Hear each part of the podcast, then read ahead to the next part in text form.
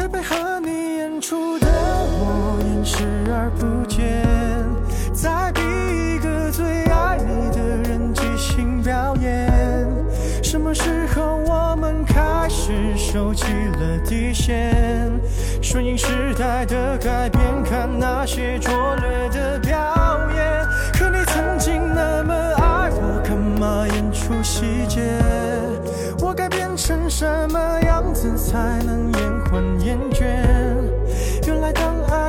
下防备后的这些那些，才是考验。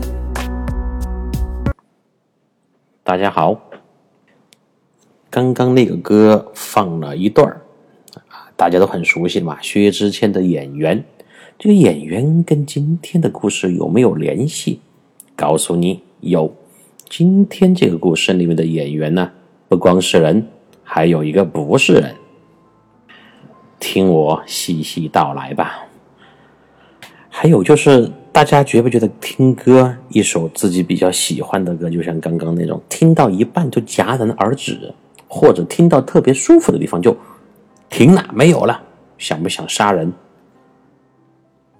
其实还好嘛，好歌呢，在网上一随便一搜就搜出来了。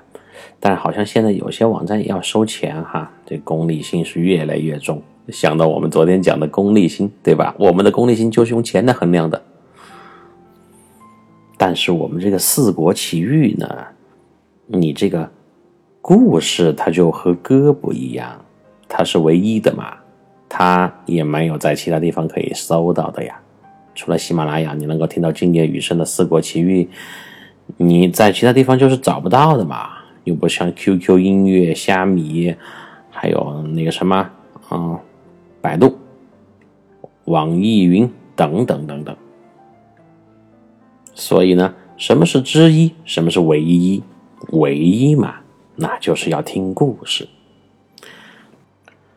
然后有的朋友告诉我，你这个太混乱了吧？你每天放的歌有时候有一样，有时候又不一样，有时候就是低级的最后片尾和第二季的开篇是一首歌，那么这两天又变了呢？哎呀，这个怎么解释呢？你想哈，一般我们来讲一个旅行节目嘛，一般来说人家都会给你那么几首歌备选。许巍的《旅行》，蓝莲花啊，然后许知远的啊，不不不，韩寒的，呃，叫什么？啊，对，《平凡之路》啊，要么就是嗯、文艺一点的陈绮贞的一首老歌《旅行的意义》啊，反正就那么几首嘛。这些歌都是非常好的歌，特别适合在路上听。但是我觉得，如果每一集都放这些歌的话，那风格又太统一了，而且比较单调，听多了就有点无聊了嘛。刚刚那些歌都是公路感痕迹很重的歌，大家想一下，公路感痕迹就是很狂野、很自由、很洒脱，一路向前不回头，非常有气势的这么一些歌。但是我这个旅途不是一种风格呀，不是全部都是很有气势、很舒服、勇往直前的感觉，它充斥了各种各样不同的元素嘛。所以我就想，就不要再放全是旅行类型的歌了，我们就放一些，啊、我喜欢的吧，或者是比较符合当地的气息的一些歌。你看昨天，嗯，我放两段音乐都没有歌词，嗯，就算是欧洲的那种比较唯美或者是很俏皮的节奏的轻音乐吧，那个效果我觉得还不错。反正就是让你猜不到嘛，不会太单一。这样的话，处处才会有惊喜哦。那今天的惊喜是什么呢？今天的惊喜就是太热了。成都今天已经三十二度了。今天是五一放假第一天嘛，那好多人又开车出去玩了。我是从来不去凑这种热闹的。你想哈，这个一出门。高速虽然不收钱，但是因为太多人出去，我前面不是提过吗？我们四川人特别喜欢出去闲逛、自驾游，没有目的，有目的地啊，有目的地没有目的的出去闲逛。反正就是我为了玩出去玩，为了消耗这个时间，我就显得我是在度假，不然的话我就觉得浪费了这个假期。对我们有一个很深刻的这个观念在头脑里面，你不出去就是浪费在这个假期，尤其是在家里面已经关了这两三个月以后，那不是得憋疯呀？所以都需要爆发，带上尿不湿，带上干粮，那就上上路去赌吧。今天下午有一个学生在我这里上课，一个初三的女生，她突然感慨的跟我说：“赵老师，你说人生的意义在哪里？”我正在准备课件，我说：“嗯，你怎么了？最近不正常吗？怎么跟我探讨这么高深的问题？”她说：“人生的意义呢，赵老师。”你看啊，我们现在这么辛苦的上学读书，每天考试，然后老师讲题也很辛苦，我们也很辛苦。但我们考上了高中又怎么样呢？好多人是不是在麻木不仁的过着自己每天都重复的千篇一律的生活？但是你上班以后，你就是为了上班而上班，你就是为了生活而很无聊的每天都做着重复的事情。他让我给他。就是点明一下方向，以后该怎么办呢？他不想再过这样的生活。他说他看到他的亲人，他的爸爸妈妈，他的亲戚都是这样的，啊，他的家人都是四五十、五四十多岁嘛。他的爸爸妈妈，就这一代人的生活方式，会不会在他们这个生命当中延续下来呢？就前面也提到过，上学、考学、毕业、找工作、上班、挣钱、结婚、生子、老去、死去、烧掉、投胎。他给我说，他觉得这样的人生很恐怖，所以他不想长大，不想长大。我呢，就先跟他说了一句话，我说：“你看哈，你现在还小。”因为初三学生嘛，十四岁、岁十五岁的样子，但是很多大人又想变小，但是你不想长大，你就长不大了吗？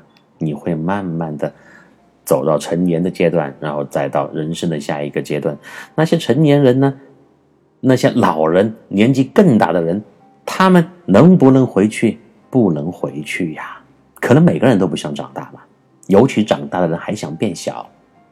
所以，我们在这个世界上都是时间推手的受害者。这个话说的可能有点怪怪的。时间推手的受害者是什么意思？我们不是按你自己想象的道路去施展你的人生，而是都在时间这么一个从来看不到、摸不到的东西下面，被动的走向你的人生每一个阶段。可能这个时候，大家觉得“被动”两个字有一点极端。你可以去按照你的主观能动性去实现自己的抱负、人生的理想啊，对。但是，在时间的脉络上面，在时间的这个线段上面，我们就是被动的吧？你不管承不承认，愿不愿意，都会从小变大，从大变老啊。然后他还说，他还挺羡慕我的，因为他觉得我的同龄人很多，同龄人没有像我这样的比较潇洒的状态，啊，虽然一把年纪了，但是不限于自己的生活，会去追求自己的理想，啊，有时间出去旅行一下，多走走，多看看，同不同的人交谈，挺有意思的。他说他想以后想像我这样的去生活。我说先参加中考吧，来翻开书，我们看这道题。所以，我其实很喜欢跟比较年轻的朋友来探讨这些问题，因为从他们现在的一些观念身上，我们能看到我们时代在改变。中国人那种之前我说的尊师重教、特别按照传统去执行父母的这样指令或者是意愿的年轻人，慢慢的变得越来越少。他们都有自我的意识，他们都开始知道自己。想要什么？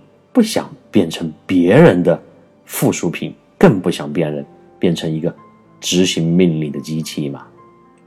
所以很多年轻人那种朝九晚五、千篇一律、两点一线的办公室生活，我觉得在未来的十年、二十年当中，不会成为主流。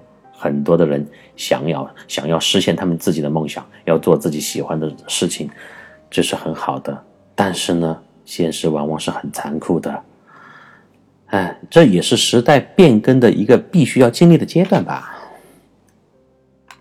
当他们觉得碰到了这个很坚硬的石头在前面冲不开的时候，就会。回到比较规矩的生活，但是在规矩的生活当中待得太久了，可能又想自我实现。人生嘛，就是要折腾，翻来覆去，覆去反来。所以围城不光是指的婚姻，我觉得围城指的也是很多当下的人，不管是年轻人，还是职业人，还是年纪比较大一点的人的一种生活和对自我实现的状态和心态吧。对于很多话题，比如教育，比如应试制度、考试，我们其实很无奈，我们没有办法去改变它。尤其像我这样的教育工作者，太多的心酸，太多的话要讲。所以，该刷题还是要刷题，该考试要考试，分数还是非常重要的嘛。但是，我对所有我的学生教过的人，都说过一句话。千万不要丧失你的独立思考能力，这个太重要，太重要了。千万不要人云亦云，你学到的知识并不是让你去传播、重复，再去给下面其他人去洗脑，而你学到的这些基础的知识是帮助你来进行分析、辨别，还有独立思考的。我们不要让知识成为你的枷锁。成为你思想的一个智库，而要让这些知识成为你放飞自我的工具，就看你怎么去利用了吧。你看，从我前面两个例子，就是五一自驾成群结队开车出游，和我下午那个学生问我这个问题，这两个事情来看呢，呃，就是说明人的独处是非常重要的。有的时候你需要自己给自己一个空间，就像我单独独自出去旅行一样，才能找回自我，认识这个世界嘛。今天可能前面讲的有一点空哈，有人说你他妈不是讲游记吗？怎么开始扯玄学、扯扯哲学来了？我们不需要你给我讲人生哲学，我们有自己的路可以选择。快点给我讲旅程吧，讲故事，讲布拉格，不要着急嘛，来了来了。但是我想说的是，我刚刚那些废话也好，屁话也好，你就当我在放屁。但是这些屁呢，也是我多年在行走的过程当中一点一点慢慢的摸索和积累出来的。你要是只是去了一个地方，去过，没有想过，没有反思，那你花那个钱的含金量，其实就不够高啊。我是这么认为的啊。而且呢，你的很多人生经验和你的头脑嘛，哎，说到那个一点，就是你的智商嘛，会决定你的旅途愉快的平顺度和舒服的程度。比如我现在也马上要分享这个事情，就接着昨天说嘛，那个鸽子的事情，就是一个考智商的问题。上一次我们提到，我终于步行到了查理大桥的桥头，然后看到了几只。非常奇怪的鸽子在那里飞，然后我就觉得它们不是普通的鸽子，为什么呢？这个就跟我刚刚讲的有点关系了。这就是经验，这就是判断。这几只鸽子的古怪之处呢？我觉得啊，原因有三点。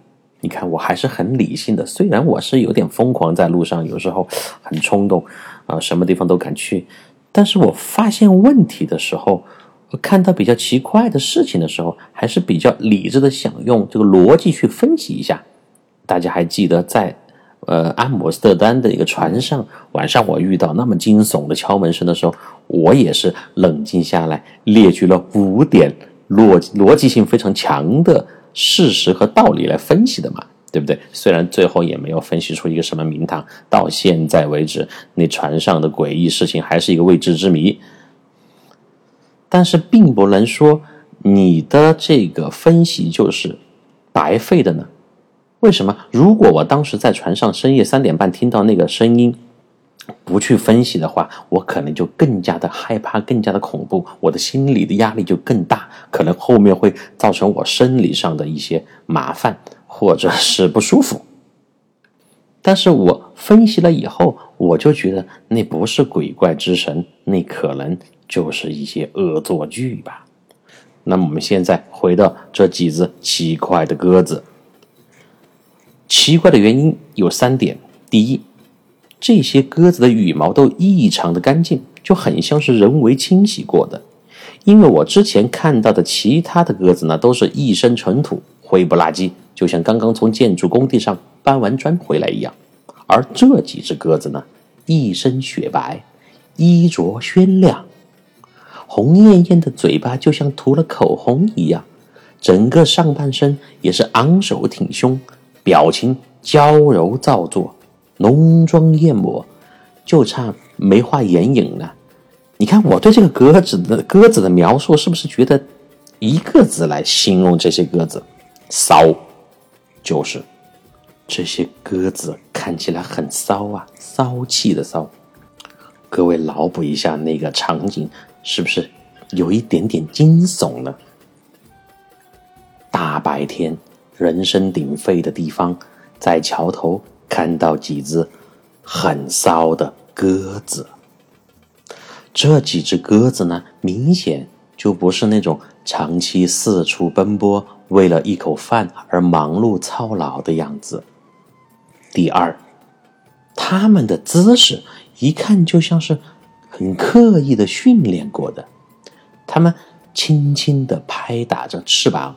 蜻蜓点水般的用脚爪接触着那个石墩的表面，既不完全降落在石头上面静止下来，又不急着飞高飞远离开此地，就是那个脚呢，挨着那个石墩又弹起来，挨着那个石墩又飞起来，就是那么上下盘旋，然后在那里扑打着翅膀。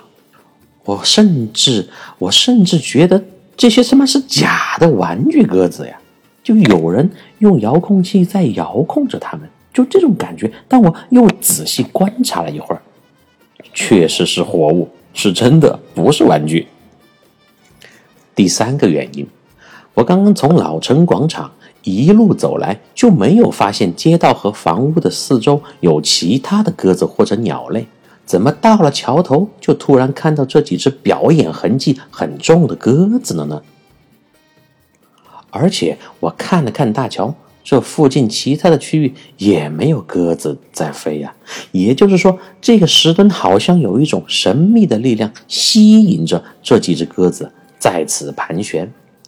我就带着巨大的疑问，越来越好奇，但是呢，我也没有。也没有上前更近距离的接触那几只妖艳儿的小东西啊，我们四川话叫妖艳儿，就是一看就很骚嘛，啊，就他们身上带着一种不祥的感觉，不祥那个祥是详细的详，我觉得不祥两个字呀，有的时候会给人一种很深的神秘感，我当时就有这种感觉。然后呢，我就站在不远处静静的观察着。你看我有多么的无聊。我的直觉告诉我其中有诈。嘿，果不其然，这个鸽子们就露出了马脚。我站了十分钟，剧情开始变化了啊！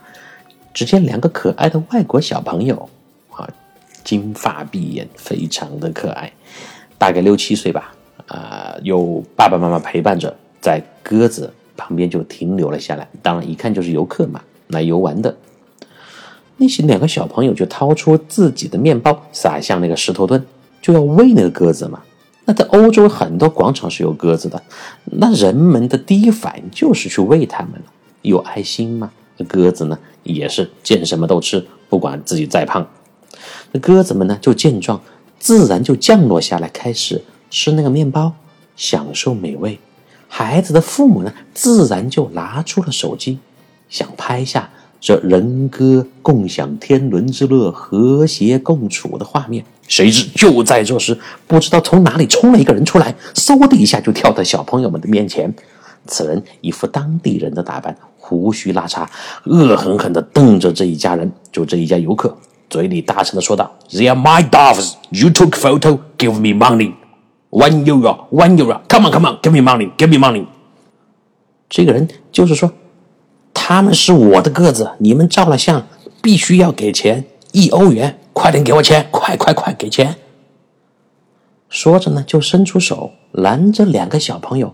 一副不给钱不让走的样子，这两个小家伙见状就吓得哭起来嘛，真的是就被吓呆了。我明明在很和谐、很开心的喂着鸽子，怎么来一个怪叔叔还要要钱呢？还这么吼我们？然后这个时候，他们的妈妈就想跟这个鸽子的主人，就刚刚跳出来那个人理论了几句。此时，她的老公啊，一个高大的帅哥，就给了她一个眼神，意思就是。算了算了，不要跟他纠缠。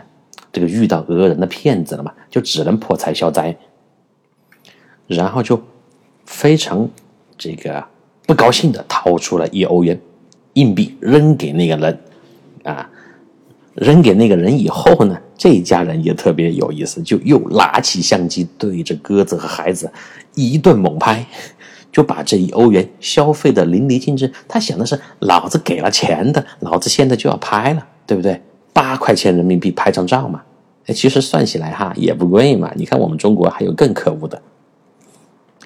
然后就是一顿拍照以后，呃，这一家人就匆匆的离开了。那个养鸽子的人呢，就捡起了钱，露出了得意阴险的笑容，哼哼哼哼，又到手了。然后。悄悄的退到一旁，等待着下一个猎物的到来。我就站在离他们不到五米远的地方，从头到尾的目睹了刚刚发生的这一切。其实他遇到比较厉害的人，人家拍了就拍了，不给钱也就走了。我估计也不能把人家怎么样，他也就是赌一个心理嘛，就是我们说的欺软怕恶。遇到恶人的话，我就闪开；遇到比较好说话的，我就去威胁人家，必须要给钱。这是老子的鸽子，你不能招。但是呢，他这个拍照的服务又没有任何的标识、标记、广告，什么都没有，就是在旁边静静的等待着有人拍了他的鸽子，就上去讹人，就上去敲诈。这是明显的敲诈行为嘛？而且只要你掏出来相机，就是一欧元。哎，一欧元可以上两次厕所了呀！哎呀，我想起了我在那不勒斯那个废旧大楼电梯里消费那五毛欧元，大家还记得吗？就是那个诡异的电梯惊魂呐，心塞呀，心塞。另一方面呢，我又为自己敏锐的洞察力。感到沾沾自喜，我就知道这个鸽子是个圈套吧。哎呀，看到布拉格人的创收方式，还真是别出心裁，就把动物利用到了这般境界，也算是煞费苦心了。这样一来呢，我刚刚对那个鸽子的神秘感也就消失了嘛。我就我就知道那些鸽子就是被精心打扮。洗漱完毕，洗漱的很好，然后身上弄得很白出来的，呃，所以他就没有什么神秘的感觉了。但是这些人能够把这些鸽子训练到如此听话，也算是技术活了吧？所以什么饭都不是那么好吃的，干什么都得讲究专业，包括骗子。幸好呢，我刚刚没有拿起手机。上去就拍，不然我要憋尿两次，难受死我了。因为他收了一块钱嘛，一块欧元可以上两次厕所啦。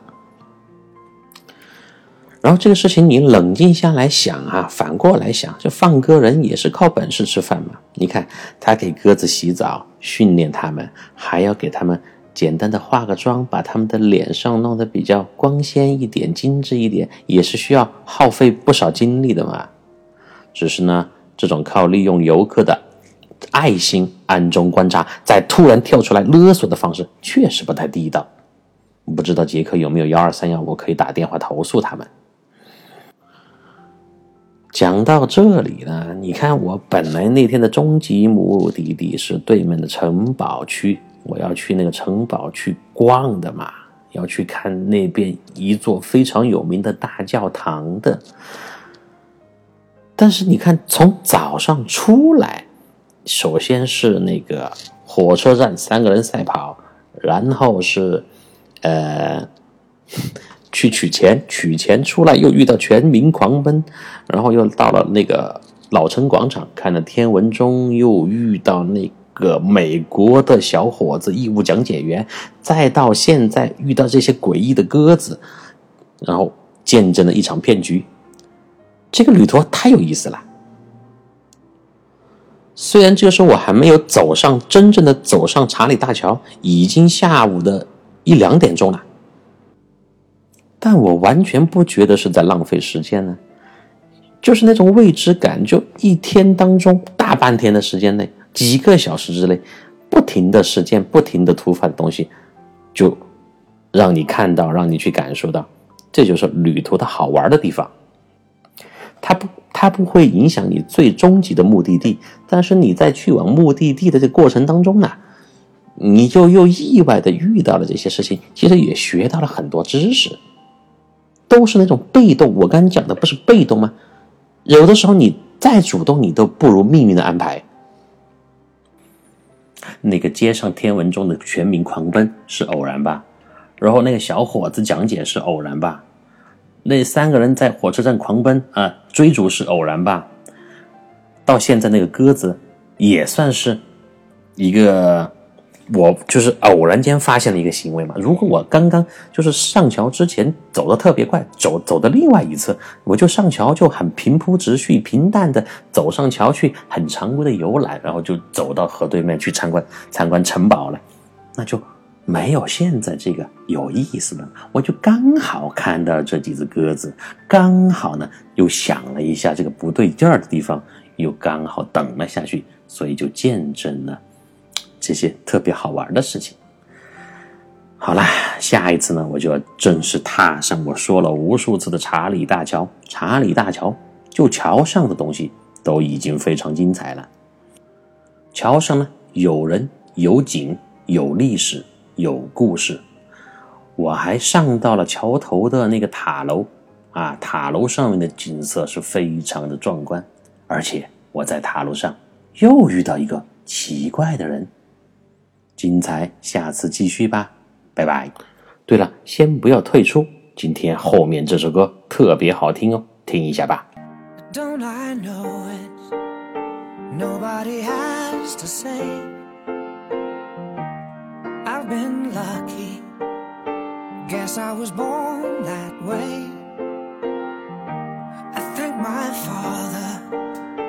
His absence has made me strong.